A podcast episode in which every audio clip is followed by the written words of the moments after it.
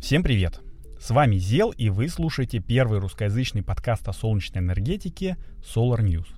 Для тех, кто слушает подкаст Solar News впервые, я скажу, что интересуюсь этой темой уже больше 10 лет, и некоторые мои знакомые говорят, что я что-то дошарю в солнечной энергетике. Я не сертифицированный энергетик или возобновляющий, которых сейчас уже прямо в вузах готовят, но хочу, чтобы как можно больше людей узнало, что возобновляемая энергетика — это не шарлатанство какое-нибудь, а уже вполне вошедшая в наш с вами быт отрасль энергетики.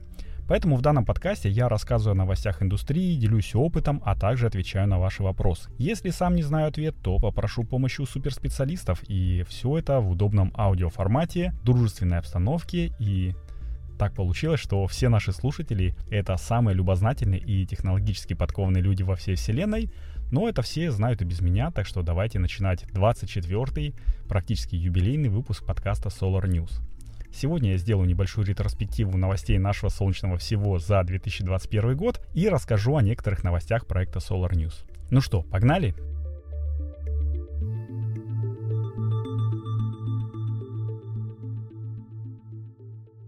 Перед началом я хотел бы сказать спасибо нашим патронам. Это люди, которые поддерживают проект Solar News на сервисах Patreon и спонсор. Они входят в наш элитный клуб любителей солнечной энергетики и получают от меня за это небольшие плюшки. И, конечно же, тем людям, которые рассказывают о подкасте и проекте Solar News в целом своим друзьям. Если ваши друзья по какой-то причине еще не знают о проекте Solar News, но увлекаются солнечной энергетикой, то это легко исправить. Просто перешлите им ссылку на нашу специальную страничку, где он или она сможет самостоятельно выбрать, на какой подкаст-платформе удобнее слушать подкаст и на какую из наших соцсетей подписаться. Поэтому не стесняйтесь, делитесь информацией о Solar News в друзьях, пусть они также присоединяются к нашей банде любителей солнечной энергетики. Напомню, ссылочка будет в описании выпуска, и поделиться ею сможете вы даже из подкаста приемника, пока слушаете этот выпуск. Достаточно просто два раза тапнуть на экран и вуаля. Ну, а мы пока начинаем. Как и обещал, весьма насыщенном новостями 22 выпуске, сегодня я немного вернусь в стабильное прошлое 2021 года и расскажу о самых, на мой взгляд, интересных новостях компании Hevel, которые, в общем-то, и произошли за этот год. Так получилось, что у себя в я помечал их э, в более-менее хронологическом порядке, так что в какой-то мере это будет что-то типа летописи. Ну а переслушать 22 или любой другой выпуске подкаста Solar News можно в своем любимом подкастоприемнике, либо в интернете по запросу, как-то ни странно, Solar News подкаст. Итак, новость номер раз. В феврале 2021 года Хевел анонсировали передачу пяти мобильных беспилотных катеров «Кадет-М» учебным заведениям нескольких регионов России. Фишкой данных платформ является зарядка литий, никель, марганец, кобальт оксидных аккумуляторов, хух, я это выговорил, с помощью солнечной батареи. Я рассказывал об этом проекте в 64-м выпуске Патронкаста под завесу года, и тогда у меня была информация от политеха Петра Великого, который выступал одним из э, проектантов катамарана, что солнечная батарея на нем стоит мощностью в 600 ватт. Здравый смысл мне уже тогда подсказывал, что на небольшом плавсредстве установить 4 квадратных метра солнечных панелей никак. И вот мои мысли подтверждаются пресс-релизом нашего солнечного всего. Мощность солнечной панельки оказывается 350 ватт. И это вводит меня в некий когнитивный диссонанс. С одной стороны, здравый смысл и просчеты больших профессионалов, чем я, которым я задавал, так сказать, в кавычках задачу просчитать мощность э, ну, возможность солнечной панели в нашем телеграм-чатике, говорят, что да, 350, ну, максимум 380 ватт. А с другой стороны, вроде как площадь 300-ваттной панели, ну, для сравнения, как раз 2 метра, а размеры самого катамарана 2 на 2 метра. Так что теоретически, ну, все может быть. Хотя 4 квадрата это максимальная площадь, нужно учитывать всякие срезы, выгибы, скосы, обвесы и прочие непригодные для установки места. В общем, нужно общаться с первоисточником, а Хевел, между прочим, не единственный э, герой этой новости. В брошюрке, которую я ненадолго заполучил своего директора, были указаны что-то около шести участников данного проекта, но, в общем-то, и катамаранов было больше. Если получится пообщаться именно с проектантом, который все это добро заварил, а вероятность получить его контакты у меня есть, я сообщу дополнительно. Stay tuned, как говорится. Не ушла далеко от морской темы и следующая новость. Федор Конюхов, известный путешественник, исследователь, журналист, писатель, художник, до чего там он еще и действующий священник Московского патриархата УПЦ, если что. Так вот, Этот неординарный во всех смыслах человек собирается первым пересечь Тихий океан на катамаране с солнечными модулями. Такую новость принес нам Хевел в апреле, и это действительно нечто. Ведь несмотря на название, Тихий океан весьма бурный и непредсказуемый. Однако солнечные панельки, ну там массив общей мощностью 12,6 кВт и 60 кВт-часов аккумуляторов должны придать устойчивости этому плавсредству. А оно, напомню, выполнено в форме такого же двухкильного, если я правильно называю тип, э, катамарана, как и Кадет М, но размерами побольше. Длина 11,25 метра, а ширина 7 и, и тоже 25 метра. Масса корпуса чуть больше 2 тонн, но это не в снаряженном виде, без солнечных панелей, без аккумуляторов и без всякого оборудования. Вот этот вот весь массив из солнечных элементов мощностью, как я уже сказал, 12,6 кВт расположен в большей степени на палубе. 9 киловатт забористых, ну как они пишут, хевеловских фотоячеек будут смотреть прямо в небо а еще 3,6 кВт будут раскиданы по бортам, которые расположены почти перпендикулярно воде. И при схождении всех звезд, ну, фигурально выражаясь, конечно же, звезда у нас одна, добавляют еще 1,8 кВт мощности. Я так думаю, что данная цифра происходит из расчетов, что хоть а, освещаемая сторона и одна, а Солнце у нас светит не перпендикулярно солнечным ячейкам, что-то все равно будет попадать и со второй стороны от отраженного водой Солнца. Ну, а из отечественного тут не только солнечные панели, но еще и корпус. Хоть он и спроектирован англичанином Филом Моррисом э, и строится, в общем-то, катамаран э, в английской верфи, стекловолокно э, поставляется российской компанией Уматех. Ну а самое интересное, что этот стодневный переход от Австралии до Чили по сути, являются тренировочным походом перед кругосветным э, походом на Кубок Жюля Верна, где за 80 дней команда Конюхова должна будет обогнуть весь земной шар без захода в порты только на энергии Солнца. Это же круто, правда? Но, в общем-то, не обошлось и без затруднений. Дело не в спонсорах, их тут достаточно. Деньги уже все выделены, все получены и работы кипят. Но ковидные ограничения внесли свои коррективы в строительство и вместо декабря 2021 года плавание перенесли на конец марта 2022 года. Ну а что случилось в феврале этого года, вы все и без меня прекрасно знаете. Поэтому что-то мне подсказывает, что проект ждет еще, ну, минимум один перенос. Грусть печаль, конечно, что военные действия тормозят действительно хорошее приключение. Я даже не предполагал, что оно так перевернется, когда рассказывал об этой новости прошлой весной в 32-м выпуске Патронкаста. Кстати, как я уже говорил, переслушать его и другие выпуски можно в интернете или любимом подкастоприемнике по названию Патронкаст Solar News. Ну, а мы пока поехали дальше.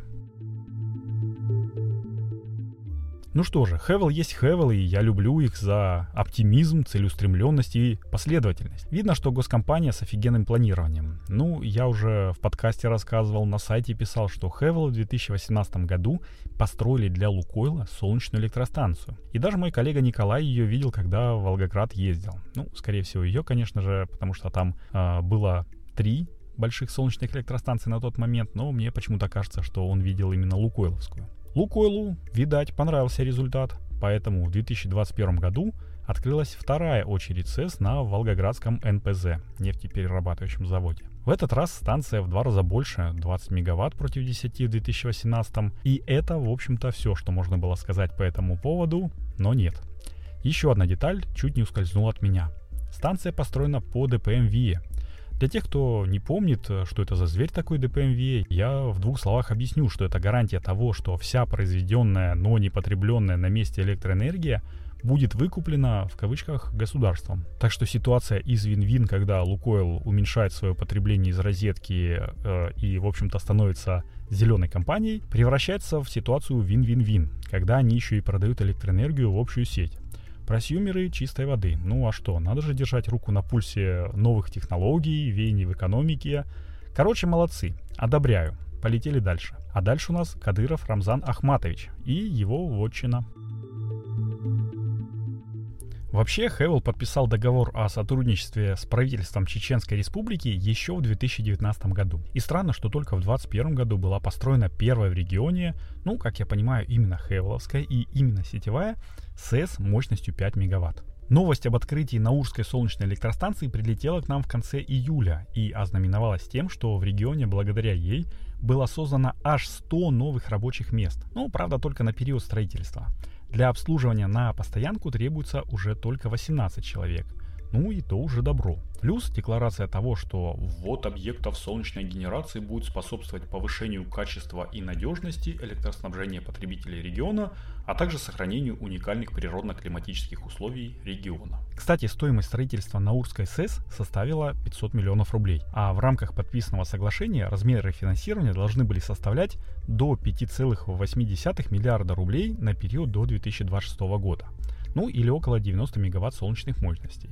Ну что, сказано, сделано. Месяц Наурская СС поработала, все вроде бы устроило правительство республики. В общем-то, тестовый режим, так сказать. Станция прошла успешно, и вот в конце августа решили закладывать новую. В Очкой-Мартановском районе Чеченской республики 20 августа 2021 года была, как это бывает, заложена памятная капсула на новую СЭС.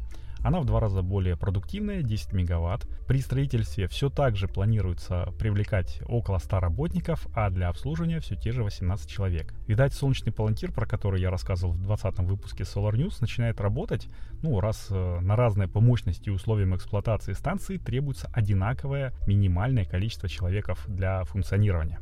Ну а стоимость проекта, который должен завершиться до конца 2022 года, проектно должна была составлять 800 миллионов рублей. Понятное дело, что в связи с тем, что произошло 24 февраля этого года, и сроки могут сдвинуться вправо, и цены поползти вверх. Но факт остается фактом. При масштабировании системы себестоимость киловатт-часа значительно падает. И это хорошо. Ну, там еще несколько новостей было о строительстве и открытии новых станций в Казахстане. Ну, о том, что Хевел метит в казахские монополисты, я говорил, по-моему, еще в прошлом году. Поэтому останавливаться на этом слишком не буду, потому что следующая новость, она вообще крышесносная, и мне прям не терпится к ней побыстрее перейти. Ну, для начала цитата новости с официального сайта Hevel от 13 июля. В сети интернет появился сайт с доменным именем itengineering.by, копирующий содержание официального сайта группы компаний Hevel. Данный интернет-ресурс не имеет отношения к компании Hevel и имеет признаки мошенничества. Службы компании Hevel принимают разрешенные законом меры по прекращению работы нелегального сайта. Официальный сайт группы компании Hevel размещен на домене, ну и тут адрес Hevel, и в общем, типа, ребята, не обращайтесь в IT-инженеринг. Каково это, ребята, копировать наше все? Сейчас, конечно, по ссылке не зайти, сайт полностью прекратил свое существование, ну, понятное дело, по требованию правообладателя, но как только летом я узнал про этот жесточайший я сразу же полез разбираться. Действительно, сайт практически один в один копировал оригинальный, но некоторых моделей солнечных панелей все-таки не было, там были небольшие а, различия, и я, к сожалению, уже очень поздно спохватился, его уже, наверное, начали закрывать, так что заказать ничего не получилось, но факт мошенничества налицо. И хорошо, если бы схема этих ребят была одной из тех, которые я предполагал в 43-м выпуске Патронкаста. Они купили оптом хевеловских модулей, а потом распродавали их по розничным ценам. А если это жесткий no-name, на который приклеили этикеточку, это же опасно прям для человеческих жизней, не только для имущества. Ведь частенько солнечные панели располагаются прямо на крыше жилого дома, и возгорание их вследствие там некачественной сборки, короткого замыкания и прочего могли бы привести к самым плачевным последствиям для ничего не подозревавших потребителей, которым казалось, что они покупают трушный Хевел. А, ну, тут уж люби не люби компанию, но за качество они отвечают. Так что в этом плане Хевел молодцы, что закрыли этот сайт. И, в общем, это вся новость. А следующая новость у нас из разряда смежных. Ну, потому что она и к солнечной энергетике относится, и к теме накопителей, да и к единой энергетической системе России в целом.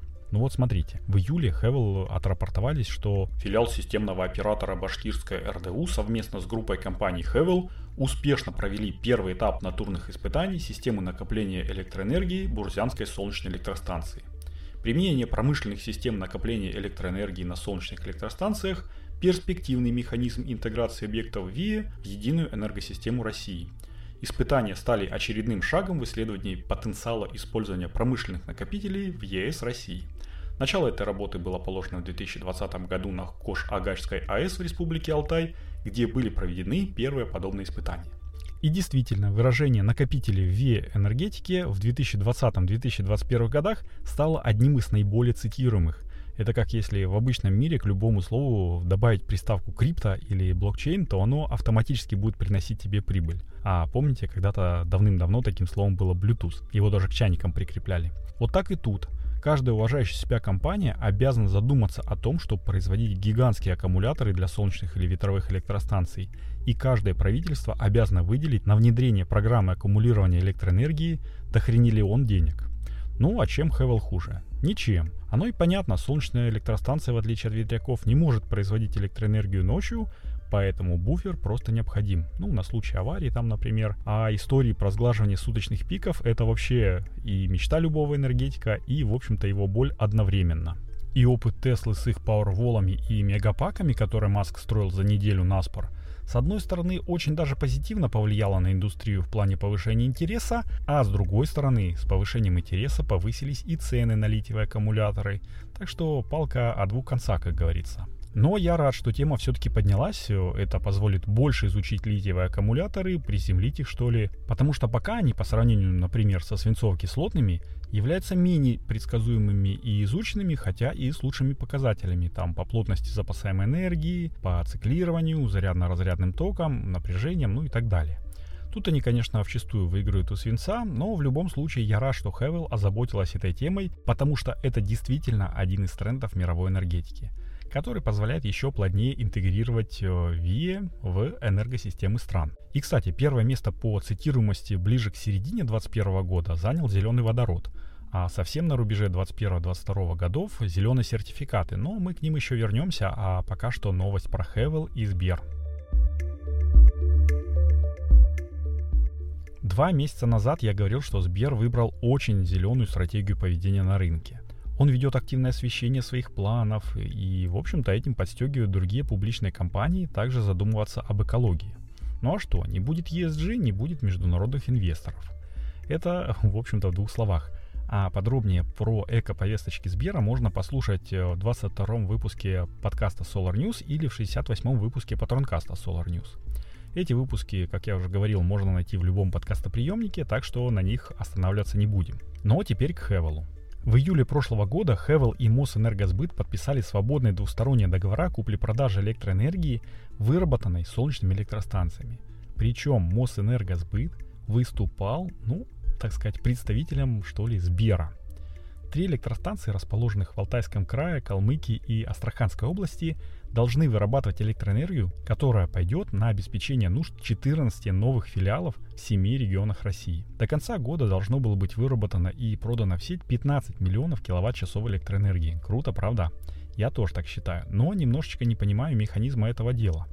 Ну, допустим, что такое СДД, понятно. СДД – это соглашение, в соответствии с которым поставщик обязуется поставить покупателю электрическую энергию, а покупатель обязуется принять и оплатить электрическую энергию на условиях заключенного договора.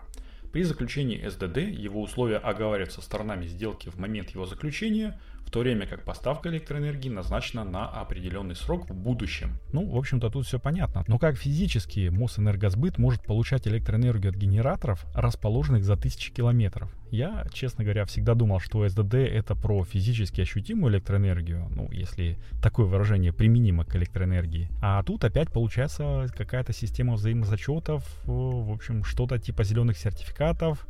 Ну, ладно. Раз уж про зеленые сертификаты заговорили, давайте уж про них. Обещал ведь. В октябре появилась великая новость. Ну, точнее, это было подтверждение моей летней догадки о том, что Хевел хочет торговать зелеными сертификатами. Так и есть, я был прав.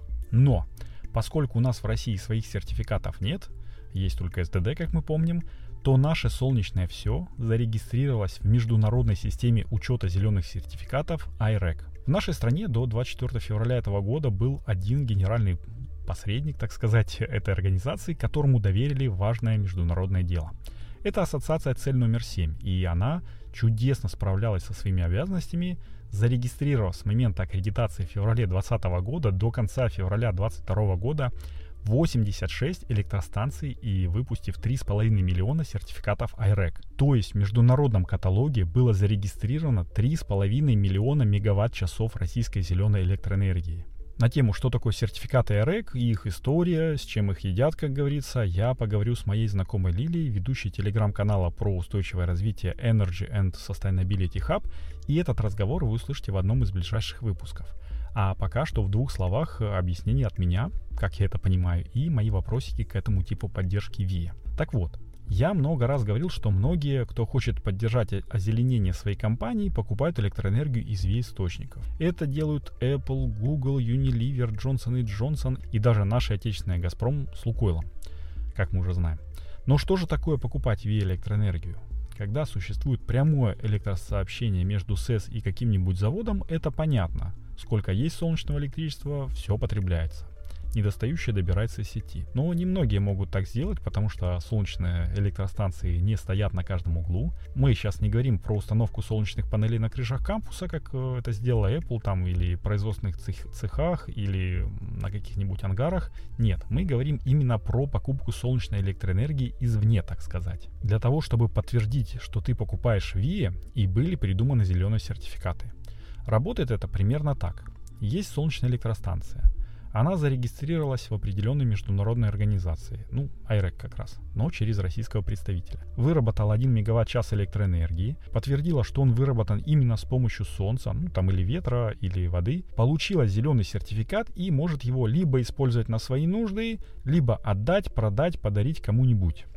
Этот кто-нибудь тоже зарегистрированный в IREC, но уже в качестве потребителя – погашает сертификат, то есть делает его недействительным, и всем рассказывает, что тот мегаватт-час, который он потребил из общей энергосети, зеленый. Что он поддерживает ВИ, снижает свой углеродный след, что он, в общем, молодец и всем хорошо. Класс? Класс. Теперь, внимание, вопрос от телезрителей. Что происходит с выработанной СЭС электроэнергией, куда она девается физически, если она продается и по зеленому сертификату, который в принципе не является чем-нибудь материально осязаемым. И не получается ли так, что СЭС два раза продает эту электроэнергию? А? Один раз государству, а другой раз уже э, потребителю. Меня мучили эти вопросы очень-очень долго. Гуглёши, вопросы друзьям не могли дать ну, мне ответов, а по факту все оказалось очень просто. Смотрите, СЭС вырабатывает и продает э, в общую энергосистему страны, допустим, 1 мегаватт-час электроэнергии по цене оптового рынка, допустим, 3000 рублей. При этом она получает зеленый сертификат и может его продать. Э, зеленый сертификат это, условно говоря, такая запись, блокчейн, э, как сейчас модно говорить. Потребитель, купивший зеленый сертификат, его погашает, то есть говорит, что эта запись больше не действительна, использует 1 мегаватт-час из общей сети и как бы виртуально из общего энергокотла выуживает тот мегаватт-час, который произвела СЭС. И тут теперь возникает вопрос только в том, за сколько СЭС может продать этот самый зеленый сертификат. Потому что это не электроэнергия, которую она продает, это просто, ну, условно говоря, фантик. Я в 20 выпуске рассказывал, что Avilar Solar делает закрытый аукцион. Хевл, в общем-то, поступил точно так же, ну, потому что Avilar это его э, дочерняя компания. Схема такая. Вы заполняете заявку на сайте Хевела, подтверждая свое желание участвовать в аукционе. Хевел вносит вас в свой список и в назначенное время приглашает на конкурсную процедуру, там закрытую или открытую, но по факту она открытая оказалась. И, в общем-то, уже прошла одна процедура от Авилара по продаже сертификатов IREC. Стартовая цена за один сертификат составляла 80 рублей. Этот, ну, условный аукцион закрытый. И с 15 октября торги на стадии подведения итогов. Но что-то мне подсказывает, что те три участника, которые подались на них в нынешней ситуации отмены России в плане учета зеленых сертификатов, будут пытаться отозвать свое предложение. А там были просто гигантские какие-то цифры в сотни тысяч э, зеленых сертификатов. Но суть, э, как я понимаю, вы уловили, зеленый сертификат это приятный бонус для производителя зеленой электроэнергии и небольшое удорожание в обмен на статус и международные плюшки для потребителей. Насколько большой этот бонус, я пока рассказывать не буду, потому что это уже касается не только Хевела, Авилара и остальных подконтрольных ему организаций. Как я уже говорил, мы поговорим об этом ну, примерно в следующем выпуске. А сейчас я хотел бы поблагодарить наших патронов на сервисе Patreon. А на сегодняшний день это Владимир Головин и Кевин – и рассказать немножечко о новой площадке для поддержки проекта Solar News. Дело в том, что из-за военных действий России на территории Украины, Patreon сделал так, что патронам из России сложно, ну, читай невозможно, оплатить подписку э, российскими картами. И российским авторам, с другой стороны, потом деньги не вывести. А оплачивать патронаж моих любимых авторов со счета креатора тоже нельзя. И, в общем, получается какой-то замкнутый круг. Но я знаю, что есть люди в России, которые хотели бы поддержать проект Solar News и я нашел похожий с Патреоном сервис по поддержке авторов, но из России.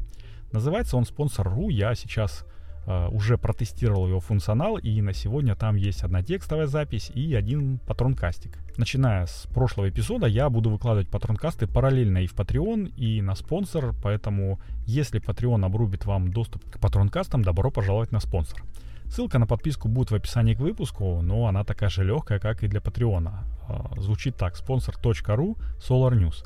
Как я уже говорил в Патронкасте, э, я надеюсь, что наша комьюнити не пострадает от разделения, тем более, что у нас есть телеграм-чатик, в котором можно продолжать наше бурное общение. Ну и, конечно же, я не могу не сказать о том, что для того, чтобы подкаст э, прилетел в уши большему количеству любителей солнечной энергетики, я прошу вас рассказать о нем вашим друзьям. Если вы этого еще не сделали, э, если вы не, поставили оценку э, подкасту в Apple подкастах, сделайте это. И, может быть, э, напишите какой-нибудь комментарий. Это здорово поможет подкасту в продвижении, а мне будет приятно почитать комментарии и, может быть, ответить на них в следующих выпусках. И я напоминаю, что среди тех, кто написал отзыв, я разыгрываю пожизненную подписку на Патронкаст. И если она у вас уже есть, то это будет прекрасным подарком для вашего какого-нибудь друга, который любит э, солнечную энергетику. Ну и, в общем-то, таким был 24 выпуск подкаста Solar News. Подготовил и провел его для вас я, Зел. Я надеюсь, что мы с вами услышимся скоро и желаю, чтобы небо над нашими с вами головами всегда было солнечным и ясным. Всем пока!